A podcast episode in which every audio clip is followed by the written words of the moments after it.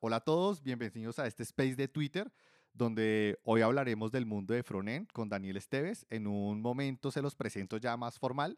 Y tenemos a Yuset eh, Agueda, que es pues nuestro presentador adicional. Yuset, preséntate, cuéntanos. Claro, de entrada, muy buenas noches a todos.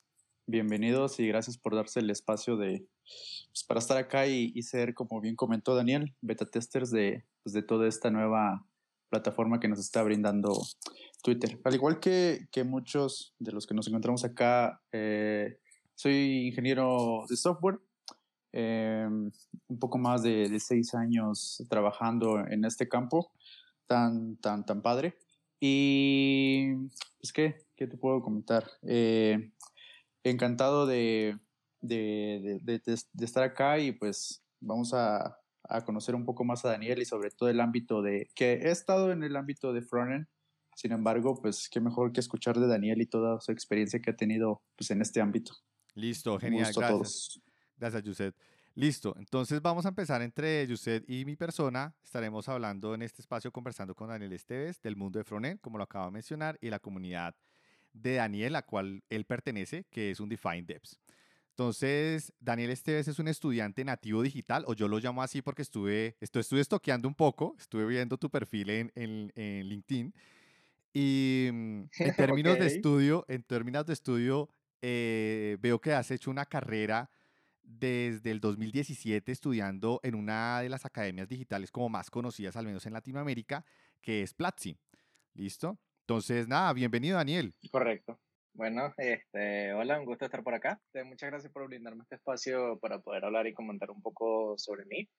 Sí, efectivamente, en el 2017 yo empecé a estudiar en Platzi. Este, de hecho, un año antes ya estaba en eso de convertirme en un desarrollador y estaba viendo cursos presenciales y de hecho por esos cursos conocí a una gran persona que se llama Ana Lima y que actualmente está trabajando en Platzi. En ese momento todos estábamos con un hype de que Platzi estaba entregando mil becas para venezolanos, de que habría que ganarse la beca y teníamos que estudiar porque eso era un boom en ese momento.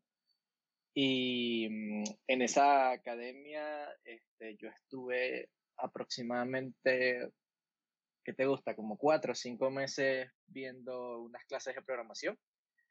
Y después de los cinco meses pasé a ser profesor de la academia por unos tres meses, cuatro meses mientras estaba terminando dos cursos que se estaban realizando allí y que los estaba impartiendo. Y desde ahí fue donde más me gustó como aportar, eh, darle a las personas el conocimiento que no se encuentra tan fácilmente o quizás está allí, pero todo está en inglés y nosotros somos nativos hispanohablantes y es como que, ok, ¿cómo voy a entrar en inglés? Todo es muy abrumador. Y desde ese momento tenía como esa pizca de hacerlo. Em, cuando llegué a Platzi que me gané la beca, fue lo mejor. Literalmente tenía 16 horas este, hablando, este, hablando, estudiando y estudiando y estudiando y estudiando. Y nunca paré de estudiar, como lo dicen por allá, que, que nunca pares de aprender. Yo literalmente eso fue lo que hice. Era 16 horas estudiando, 8 horas de dormir, o reducía las horas de dormir para estudiar más, pero no porque me encantaba.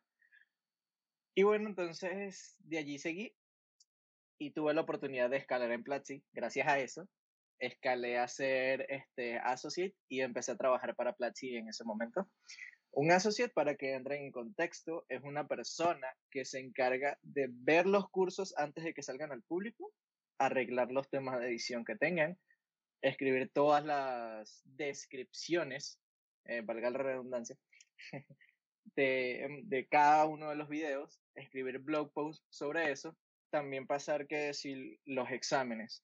Entonces se pueden imaginar que todas las horas que yo estaba estudiando y luego pasé a trabajar estudiando, porque literalmente es estudiar mientras trabajas y haciendo lo, que me gustaba en ese momento, porque de verdad quería aprender, aprender, aprender, aprender, aprender bastante. Estuve trabajando para Platzi año, este, consumí bastantes cursos Literalmente te puedo decir que consumí cursos de DevOps, de backend, de frontend, de diseño, cursos de inglés, este, algunos cursos sobre mejor escritura. De hecho, este, o sea, digamos que estoy ya como en la libertad de decirlo, porque no es tan, tan, pero tan así. Este, yo eh, revisé el curso de Redux, el curso de, de React que fue impartido por Midudev, este, el curso de Gatsby también lo revisé yo. Yo revisé el curso de DevOps antes de que saliera también. Y no me acuerdo si hay muchos porque ya ha pasado un tiempo, pero eh, de esos cursos que he visto que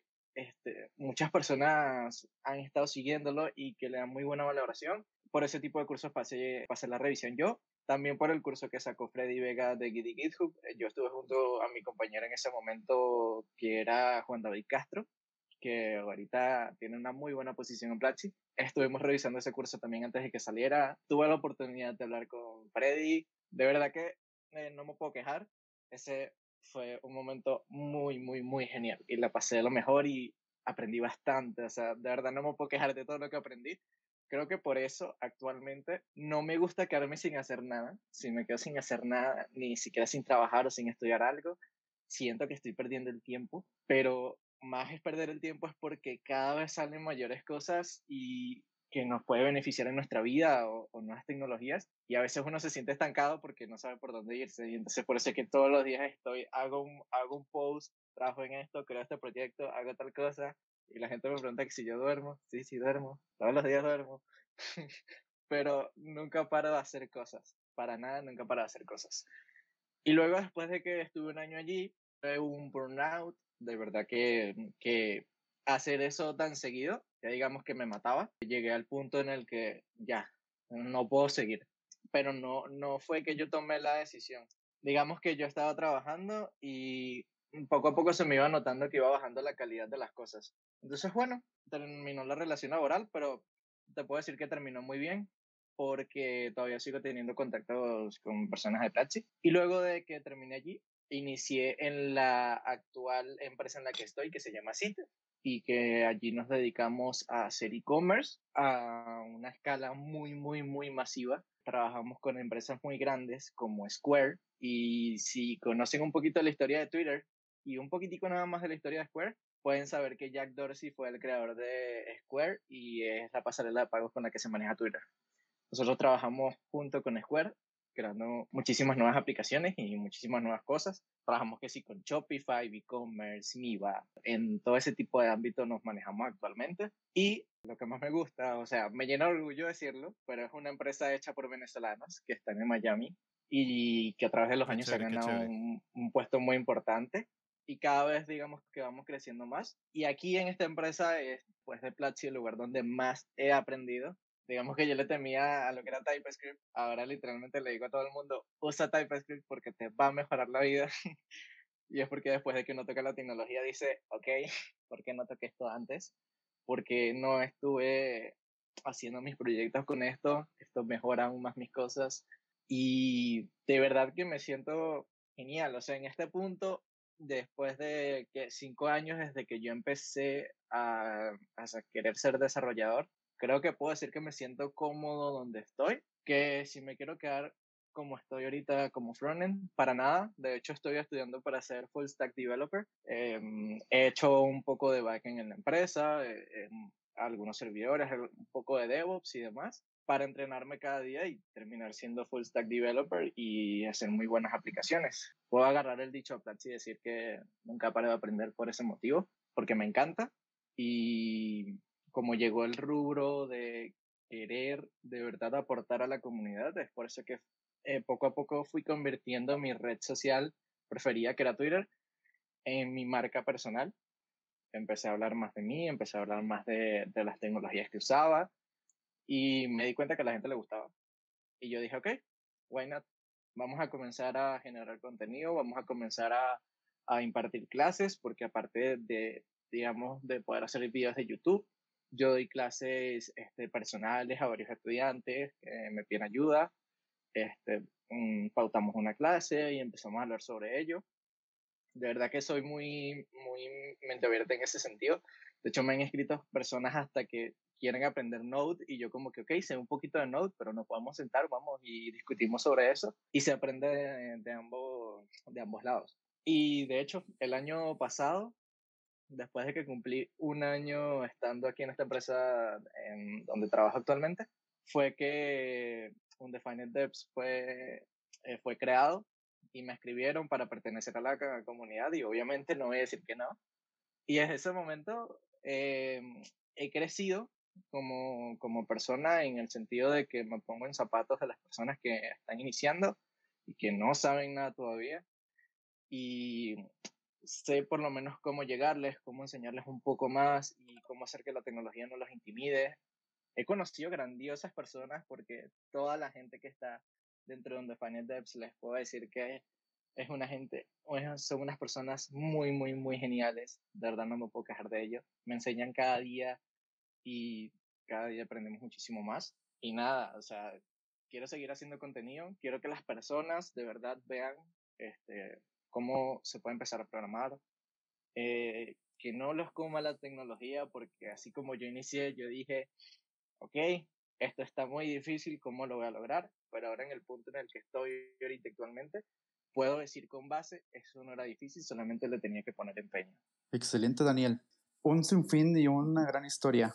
Te agradecemos demasiado, digo, todo, todo eso que nos has comentado. Y, y quiero ir hacia atrás porque eh, existe mucho ese, ese, esa problemática de entre quienes se dicen voy a la universidad o no voy a la universidad, estudio 100% en línea o, tú conoces ¿no? sobre eso. Es una discusión que se llega a tener mucho en Twitter.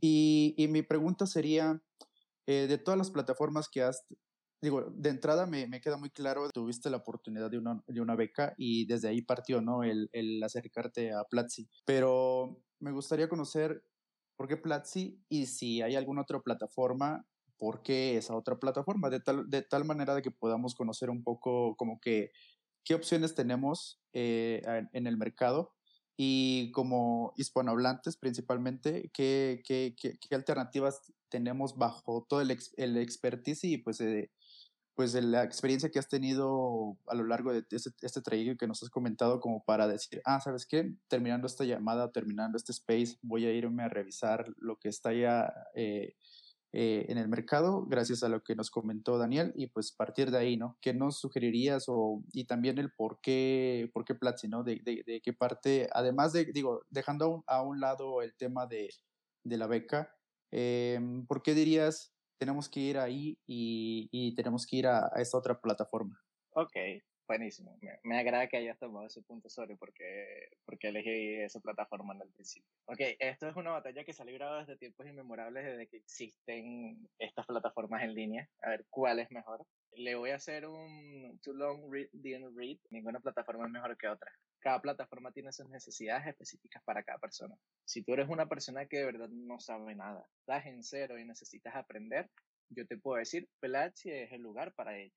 En Platzi tú vas a aprender todas las cosas básicas que necesitas para poder entender cualquier cosa. Si quieres ser frontend o si quieres ser backend, allí lo vas a hacer. Y si tú quieres irte a un ámbito más avanzado, que luego yo hice después de estar en Platzi, yo me fui a código facilito allí también aprendí bastante y de hecho hasta me vi un curso de Ruby on Rails porque dije, ¿por qué no? Lo veo. Y la diferencia, te puedo decir que Código Facilito van más centrados en, en, cosas un poco más avanzadas, aparte de las básicas que ellos dan, pero lo hacen un poco más avanzado y con proyectos de la vida real. En cambio, Platzi tú vas y son proyectos básicos, es, este, es toda la teoría de X lenguaje o teoría de diseño un poco de práctica para que vaya entrando a ese mundo, pero digamos que te quedas corto, necesitas saber más. Entonces yo lo complementé con código facilito, fue donde fui aprendiendo. Obviamente, digamos que lo de la beca de Platzi, digamos que fue un empujoncito como para que eligiera más Platzi, porque la verdad en ese momento no tenía cómo pagar una plataforma en línea. Este, y lo que yo veía eran videos de YouTube. Y de hecho todavía sigo a muchos canales como Fastcode o como GeoCode, eh, inclusive mi duda después de, de, todo lo que él empezó a hacer con su marca, de ir aprendiendo algún lenguaje o, o um, ir en un bootcamp como hace mi web o, o echarme dos horas de video con Fast este, hablando sobre cómo utilizar React Native. Bastante contenido gratis hay. De verdad que, que, les puedo decir que ya en este punto en el que estamos en marzo del 2021, ustedes pueden entrar a YouTube y cualquier cosa que encuentren en cualquier plataforma, van a tener un curso de una hora, de dos horas, tres horas completas sobre cómo utilizarlo. Pero solamente va a ser una abrebocas. La realidad es que en este tipo de plataformas en línea es donde tú entras un poco más a fondo y haces cosas que no vas a hacer directamente en el video de YouTube. Porque si tú te puedes mirar un video de YouTube por dos horas, pero igualito, todavía no, no, no tienes ese, esas ganas de decir, ok, ya yo sé esto y ya lo puedo poner en práctica. Eh, a lo que quiero llegar es ninguna plataforma mejor que otra, de verdad. A mí me cansa ver esas peleas en, en Internet. A, mí me gustan, a mí, me gusta, a mí me gusta ver las peleas. Yo, yo soy fan de, de, de, ver los tweets, pero, pero para reírme, para reírme. Y, y atizo, ¿no? Yo, yo, soy una persona que, que yo, yo veo a alguien que se cae y yo me río. Yo sé que está mal, yo sé, yo lo sé, yo lo sé, yo sé que está mal, pero yo soy, o sea, es difícil no contenerse y a veces como que le digo, ah, pero esta otra es mejor y a ver qué dicen. pero soy así y, lo hago más pero por diversión, pero el problema es que hay gente que se lo toma muy en serio. Sí, de hecho, ese es el problema de hoy en día, que cualquier cosa que digas en una red social, la gente se lo toma muy en serio. Como creo que ya no saben lo que significa ironía o hablar simplemente por hablar y no decir las cosas en serio. Creo, creo que, que lo que dicen las personas mayores, eh, los millennials son de cristal o la generación de cristal, los apoyo totalmente porque de verdad a veces tengo miedo de decir o, o escribir cualquier cosa en internet a miedo de que me acribillen. O sea, prefiero quedarme callado y no decir nada. Sí, totalmente de acuerdo, totalmente de acuerdo. Y Daniel, para continuar, eh, ya nos has contado mucho de tu trayectoria de estudio, pero en este momento, ¿qué estás aprendiendo? ¿Qué estás estudiando? ¿Qué retos estás afrontando que te obliguen a aprender hoy? Ok, bueno, yo dentro de poco voy a poner un tweet sobre una plataforma que nosotros sacamos a producción. Eh, se llama Subscriptions Cloud y esta plataforma es, este, digamos que, eh, suscripciones para tu tienda de e-commerce eh, la hicimos junto con Square. Es un proyecto muy grande y este proyecto me llevó a mí a aprender cosas de la manera más rápida posible, pero que yo pensé que nunca iba a poder aprender, como era organización del código, como era DevOps utilizando eh, Docker y Pipeline para poder automatizar eh, todos los deployments. Y ahorita que ya nosotros llegamos, digamos, al top end donde ya hicimos deploy de la app y ahora lo que quedan es vamos a agregar nuevas características, nuevas características, arreglar errores, nuevas características. Lo que estoy aprendiendo ahorita es gestión, sobre todo, muchísima gestión. ¿Por qué? Porque parte de, de, desarrollar, seas backend o seas frontend, es gestionarte tú mismo el proyecto, es poder organizarlo, poder documentarlo de una manera que pueda llegar otro programador y pueda decir, entiendo lo que hay acá. Ese tipo de características me hacen falta a mí, o sea, todavía me cuesta algunas veces documentar las cosas que hago. Mm, no sé, porque de seguro dentro de mí pienso, esto seguro lo voy a ver yo, pero no. Otra persona sí y sí lo va a ver en un futuro y lo mejor que puedes hacer es documentarlo.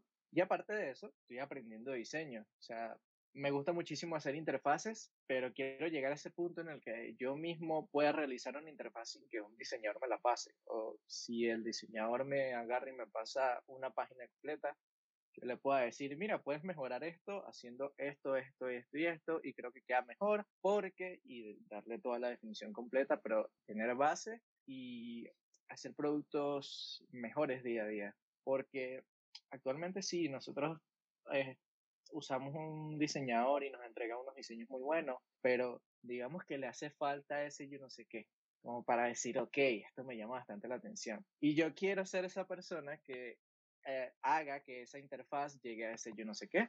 Quiero que las personas entren y digan, wow, sí, voy a seguir viendo, voy a seguir haciendo.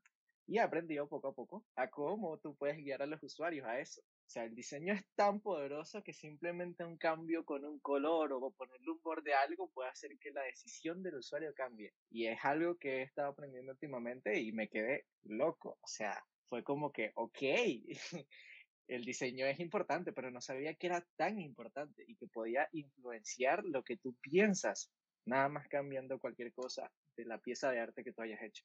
Es increíble. Y nada, también tengo que actualmente en la empresa poco a poco ir gestionando los proyectos. Digamos que yo entré, yo entré como junior, pero junior, junior, junior, que, que casi que, que, estás en cero. Y actualmente mi jefe y mis coordinadores me dicen que estoy a un nivel senior por lo que he aprendido y que tengo que aprender a gestionar a otras personas, a delegar actividades y demás, porque soy de esas personas que dicen, ah, tú quieres hacer una aplicación del banco, no importa, déjamelo todo a mí. Y claro, después caes en burnout y dices, no, ya no puedo seguir haciendo esto. ¿Por qué? ¿Por qué estoy haciendo esto? Y de hecho eso me pasó. Con esta aplicación llegó un momento en el que estaba haciendo tantas cosas al mismo tiempo que dije, no, no puedo seguir. Entonces, se resume en que estoy aprendiendo diseño, gestión, tanto a proyectos como a otras personas y documentación de servicios. Todo eso es lo que estoy haciendo actualmente. Dirías que el diseño fue básicamente lo que te, digo, tomando un poco el, el tema de, pues de, de, esta charla, ¿no? Que es principalmente el frontend. Pero dirías que realmente el diseño fue lo que te hizo involucrarte en todo este mundo del frontend y no irte por, por el backend, digo, porque comentas muchos temas es bastante importantes y que creo que nunca hay que dejar de, de fuera. Digo, yo puedo ser un este, experto en, eh, en tecnologías que has mencionado, por ejemplo, React.js o podría ser un experto tal vez en el backend con, con Next.js, pero no hay que dejar de lado temas, como bien mencionas, gestión de, personas o gestión de uno mismo, ¿no? Pero más allá de, todo lo externo, dirías que la parte del diseño y en poder impactar a través de interfaces es lo que realmente te, te involucró en este mundo del frontend? De hecho, bastante. Eh, eso me ha influenciado muchísimo este, a tal punto de que yo desde que, quise ser frontend, yo siempre entraba a una página y, y literalmente la criticaba, o sea, inclusive a Facebook, o sea, yo entraba y criticaba y yo era como que, ok, pero ¿por qué no ponen esto por aquí? Porque, o sea, sería mejor, creo que las personas llegan a, eh, con el clic acá, porque no mueven una configuración para acá y hacen esto? Y yo, yo era muy criticón, pero era, pero era criticón, era porque... Constructivo. Haciendo mejor. Bueno, sí, constructivo. Nunca iban a saber de esas críticas, pero... Pero, pero en tu mente, ¿no? en tu mente ya tenías una, una forma de... O sea, ya tenías una solución a eso, ¿no? O sea, no solo por criticar, me imagino, sino que ya tu mente estaba formulando la forma de hacerlo mejor. Exactamente. Y por eso me gustó más el frontend. Y también porque cuando yo me metí en el backend, eh, yo estaba iniciando en el mundo de la programación y yo me metí y eso era mucha lógica de lo que había que hacer. Y yo me sentí muy abrumado. Yo dije, yo de verdad no puedo con esto, esto es demasiado. Entré al frontend y, y literalmente me conseguí con la misma lógica porque es, es lo mismo de un lado o del otro. Simplemente que uno trabaja en el servidor y el otro trabaja en el browser. Claro pero pues era lo mismo al final y lo que me dio como, lo que me dije a mí mismo fue, ok, yo quiero aprender frontend, me llama la atención el frontend, me estoy encontrando con lo mismo que me encontré en el backend, pero yo no me voy a rendir con el frontend, yo le voy a seguir dando. Y poco a poco lo fui aprendiendo, de hecho. Chévere, chévere, suena, suena genial. Tú mencionaste ahorita que llegaste a un punto donde te sentiste abrumado y pues nos acabas de explicar un poquito el por qué pero yo quisiera saber es cómo te sentiste abrumado y eh, cuando me refiero al cómo es en qué escenario, ¿sí? Eh, ¿Haciendo qué? ¿Solo estudiando o ya te enfrentaste a algo donde tú dijiste, esto, esto es difícil? ¿O eh, la situación en la cual te sentiste así, cómo fue? Ok, bueno, en ese momento yo estaba haciendo tanto el backend como el frontend de la aplicación. Nosotros sentarnos y decir, mira, necesitamos que esto tenga seguridad aquí, que esto se maneje de esta manera, necesitamos estos otros tres servicios funcionando. Y al mismo tiempo necesitamos que en el frontend haya una tabla que haga tal cosa, necesitamos este botón que haga aquí, aquí, aquí. Y yo dije, ok, lo hago. Ya en el momento de la ejecución, eh, me faltaba tiempo, o sea, estaba haciendo tanto backend como frontend y las actividades y me decía a mí mismo, ok, o sea, ya son las 5 de la tarde, he podido nada más completar dos cosas, todavía me falta un montón. Y así estuve como por una semana hasta que el lunes yo llamé a mi jefe y le dije, mira, me siento que voy a explotar porque no puedo rendir a las dos partes. En este punto no tengo el conocimiento necesario para poder hacerlo todo. Claro, no, no fue estudiando, fue realmente en un proyecto donde te sentiste así abrumado. O sea, es más, más presión. De hecho, fue en el proyecto que sacamos deployment ahorita. Que yo el viernes pasado te escribí y tú me respondiste, estoy en deployment. Entonces, como que yo te respondí, vives al límite. O sea, un viernes, yo por lo general hago deployment los domingos, ¿sí? Yo lo hago los domingos en la tarde deployment y con eso me da tiempo para trabajar los domingos, que es donde hay menor carga de usuarios. Pero un viernes, bueno, chévere, pero, pero es duro. Yo lo he hecho, pero es duro. Y cuéntanos ¿En qué, o sea, ¿qué es ese proyecto? ¿O en qué estás trabajando en ese proyecto? ¿Qué hace ese proyecto? Ok, yo en el proyecto, después del burnout que tuve, yo me quedé como el frontend del proyecto.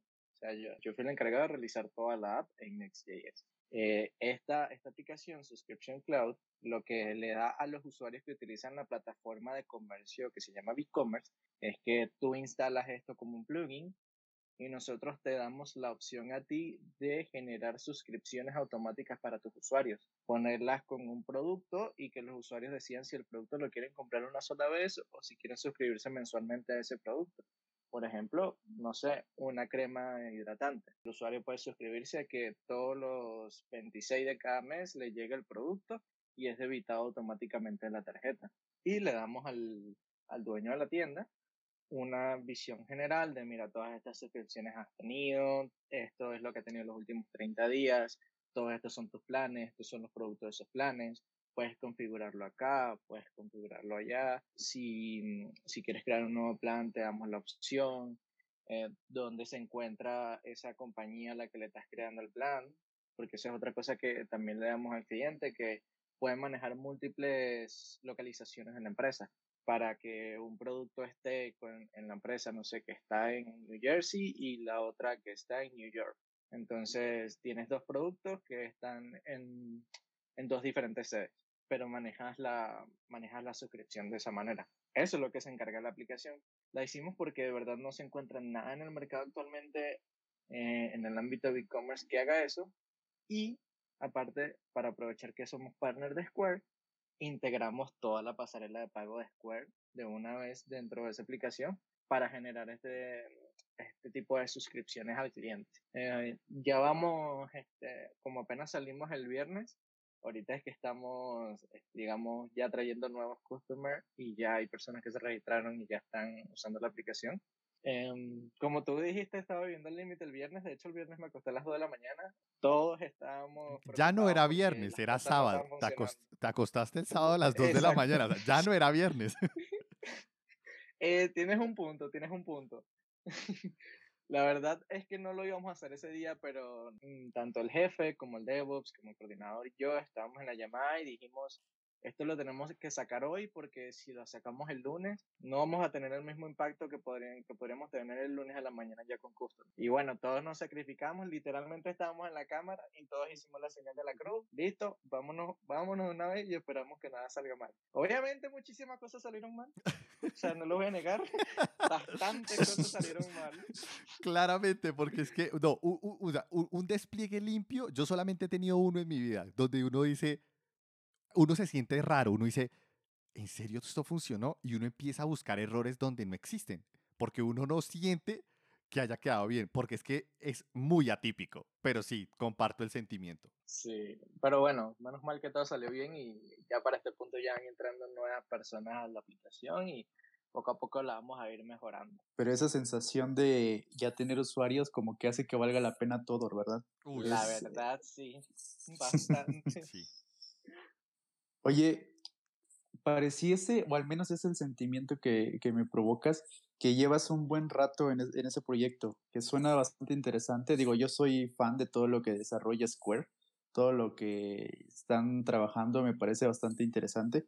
Pero, ¿cuánto tiempo llevas en ese proyecto? Se escucha como que llevas un buen rato ahí, desde que comenzaste y todo el proceso que has comentado que llevas. ¿Es mucho o es poco? De hecho, no, es, es relativamente poco, se podría decir. Yo tengo dos años en la compañía y tenemos un año desarrollando esta aplicación. Mm, interesante.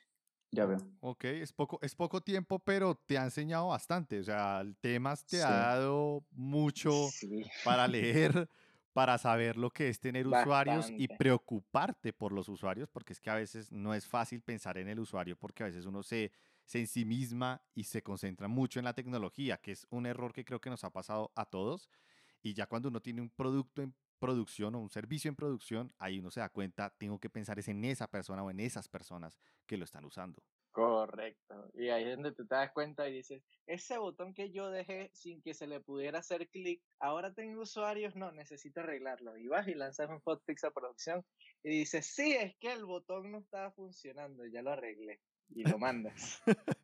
Sí, sí, sí, sí, sí, suele, suele, suele, suele, pasar, es muy común, es que es muy común y da, risa que se repita tanto, pero es que es difícil compartir esa experiencia porque si los aprendes con experiencia, o sea, eso es muy difícil de enseñar, es muy difícil de enseñar.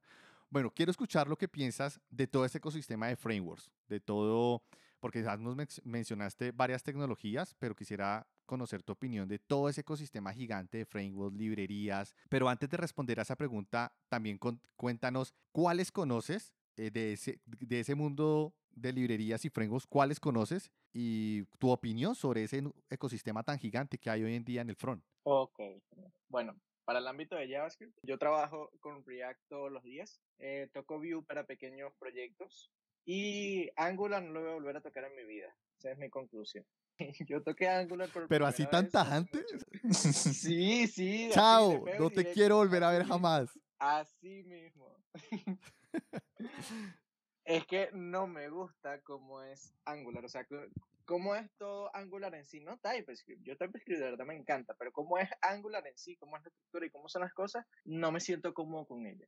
O sea, de verdad no me siento cómodo con ella. En un principio creía yo que era TypeScript, hasta que probé TypeScript y dije, no, definitivamente no es TypeScript. Es que no me gusta Angular como librería en sí. De verdad no me gusta. ¿De qué es lo que pienso de que haya tantos frameworks? Te puedo decir que me gusta me gusta y quisiera que siempre haya más. ¿Por qué? No por la sencilla razón de que mientras más mejor y todo, sino que haces que el mercado no se monopolice.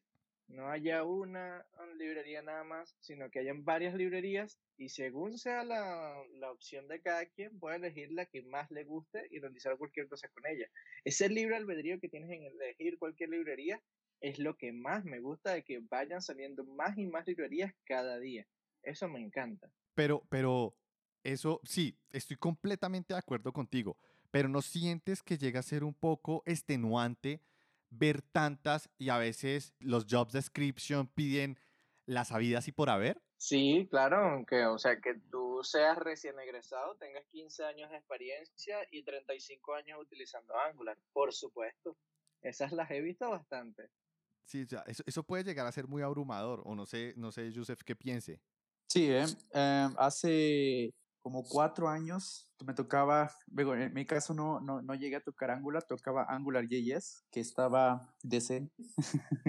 eh, digo, no quiero, no quiero, no quiero profundizar ni hacer enojar a Daniel, este, eh, pero, pero sí, en ese entonces digo, e, era, era el punto de la web 2.0, comenzaban a salir los frameworks, como que todo ok, ¿no? O sea, todo bonito, todo, todos aprendiendo pero de repente se dejaron caer todas esas bibliotecas y frameworks que, que fue de, ah, caray, ¿y ahora con cuál me voy? Porque checas los trabajos y los trabajos todavía te siguen pidiendo cosas de hace dos, tres años, pero checas la comunidad, checas en internet, eh, te vas a YouTube y empiezas a ver eh, framework 1, framework 2, framework 3 del 3 sale el 4, sale el 5, como es el caso de Angular que he visto que ya creo que está por el 10, no sé en qué número vaya, este, pero sí es demasiado abrumador y, y como bien indica Daniel, cuando si eres un recién egresado, pues no sabes por dónde ir, ¿no? Y esa es la parte como que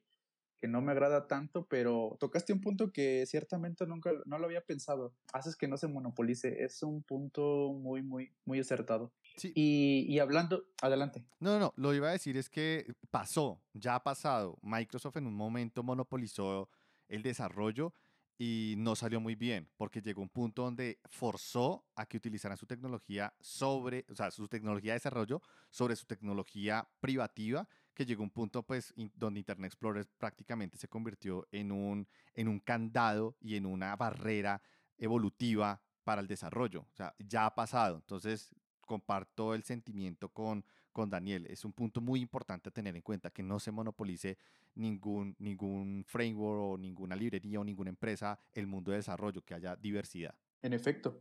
Y hablando de, de, de todos estos frameworks, digo, y de hecho, ay, adelante. No, no, nada, que, que, comentaba que en CSS también pasaba lo mismo. De hecho, después de la muerte de Bootstrap ves cómo empiezan a surgir nuevos frameworks. Sí, sí, totalmente de acuerdo. Definitivamente. Oye, y, y hablando de, de, frameworks, al menos hasta ahorita nos hemos, nos hemos topado, eh, o al menos los que has comentado, todos se basan sobre JavaScript. Y hablando de JavaScript, hay, el, hay una comunidad que, que, por lo que veo y quiero pensar, todo parte de ahí, eh, que es Undefined, Undefined Depths. ¿Qué, qué, qué, qué, eh, qué relación existe entre tú y, y Undefined Depths? Eh, porque como bien comentabas, todo inició, ¿no? Que te comenzaron a llamar y desde ahí empezó, comenzó toda esta relación con ellos.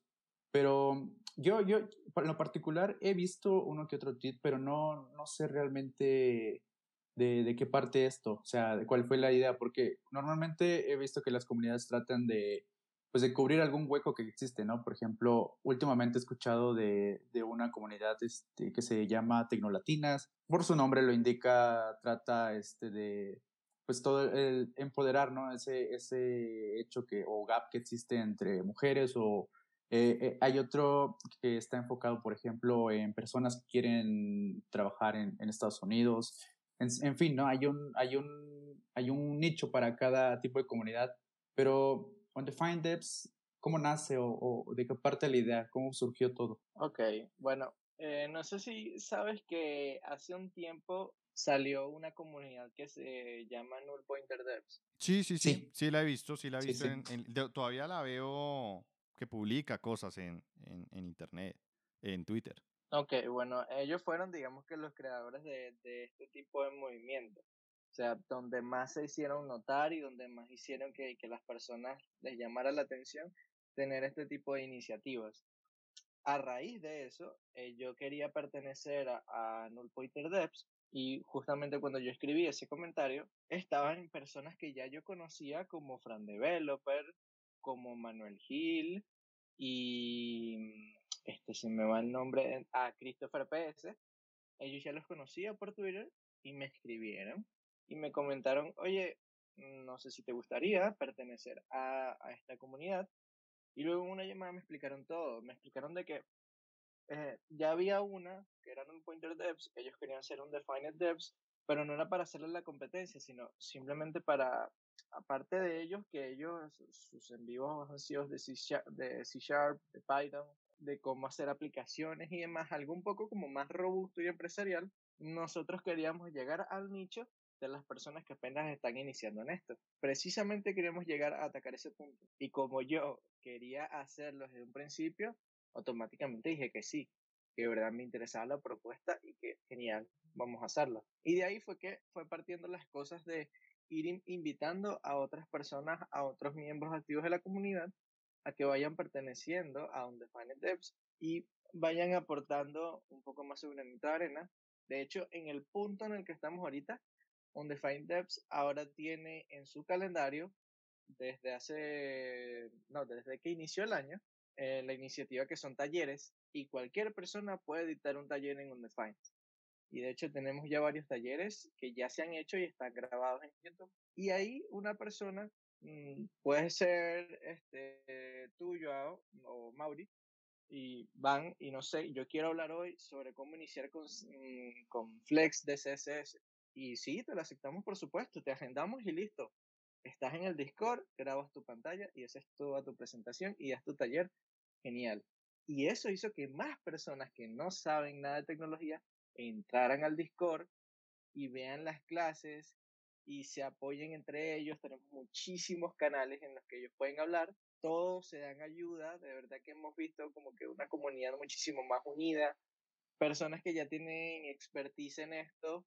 De hecho, es una gran diferencia contra lo que es Twitter, que tú puedes preguntar alguna cosita en Twitter y te pueden tildar de que por qué no buscaste en Google o algo por el estilo. Sí, sí, sí. Suele, sí, sí, pasa. Y es peor todavía en Star Overflow. O sea, si tú llegas a preguntar algo que por casualidad, pues por alguna razón no lo encontraste, o sea, te pegan. O sea, falta que saquen el brazo por la pantalla y te pegan. Tal cual. Sí, te dicen por qué no buscaste en Google si esto está ahí al legua. Y es como que, ok, es válido, pero quiero que alguien me lo diga.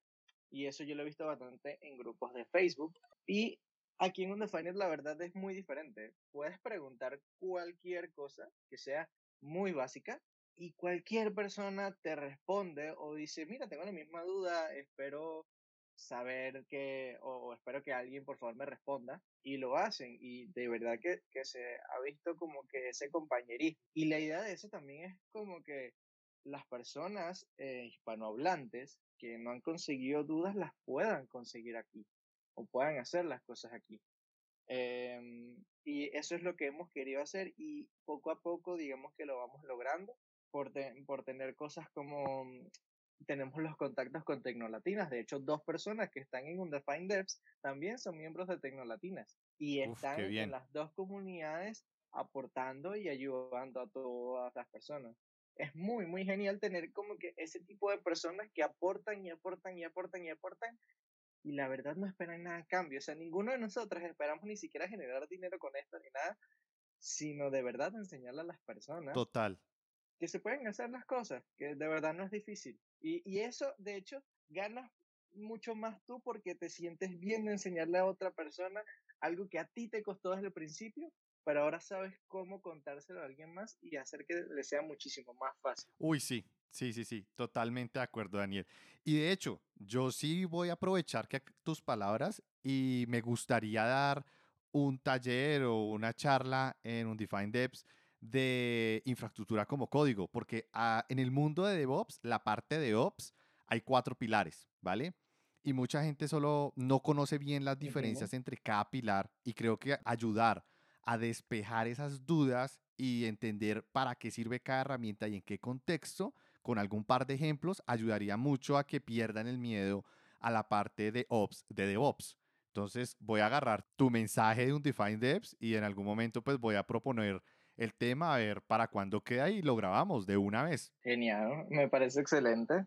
Cada taller es bienvenido, de verdad. Cada cosa que pueda aportar muchísimo más conocimiento a toda la comunidad hispana, nosotros estamos más que felices de aportarles un espacio y que den, dicten su curso y que todos les salga muy bien. Genial, genial.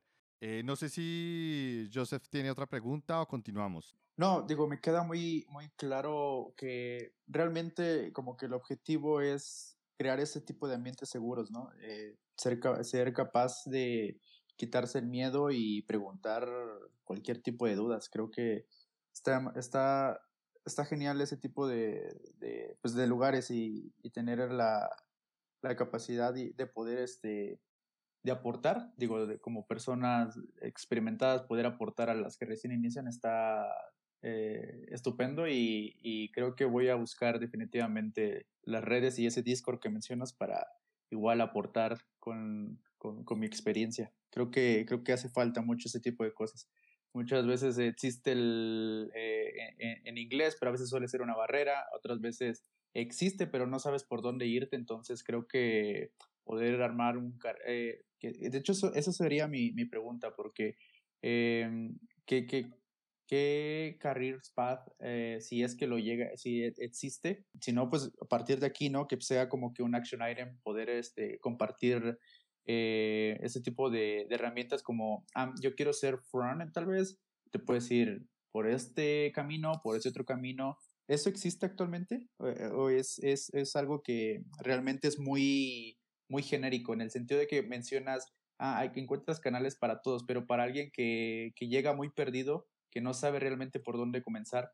¿Existe ese tipo de, de apoyo dentro de la comunidad? Sí, eso es lo bueno. Este, hay canales en los que no le tenemos ningún tipo de tema, por así decirlo. Pueden hablar de cualquier cosa en específico.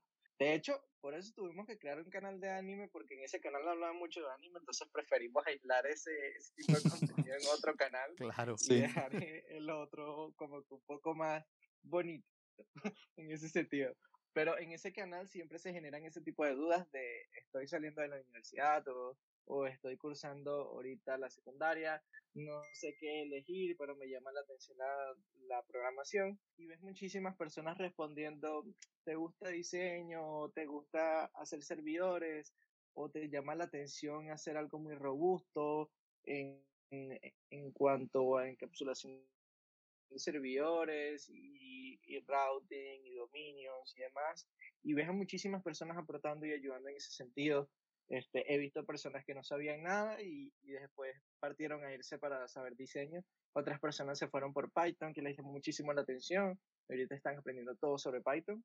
Y eso es lo bueno de su comunidad. O sea, de verdad puedes hablar de cualquier cosa y vas a recibir la ayuda que necesites en ese momento.